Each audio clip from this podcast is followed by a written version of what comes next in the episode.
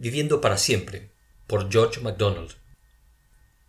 La pobre idea de vivir para siempre, aquello que mentes ordinarias toman por vida eterna, es una mera sombra concomitante de la cual no vale la pena ni pensar.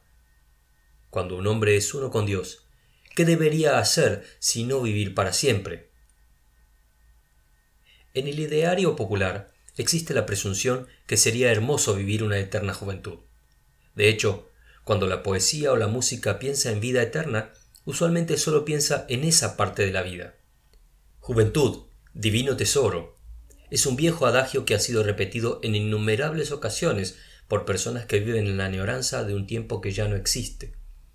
La búsqueda de un ideal estético a cambio de una integralidad real. La vida y la naturaleza nos enseñan que eso no es así, sino que estamos en un mundo sujeto a un ciclo vital que consta de varias partes y que también tiene un final. Lo que Dios promete, sí, es vida eterna para quienes lo quieran y le crean. Una clase de vida real, alegre, plena, libre de esa clase de engaños humanos. Por eso nuestro pensamiento y nuestra voluntad deberían añorar esa clase de vida y no una que es volátil y cambiante, un vivir auténticamente pleno vivir con Dios cada etapa de nuestra vida aquí y con Él mismo cuando nos vayamos de este mundo.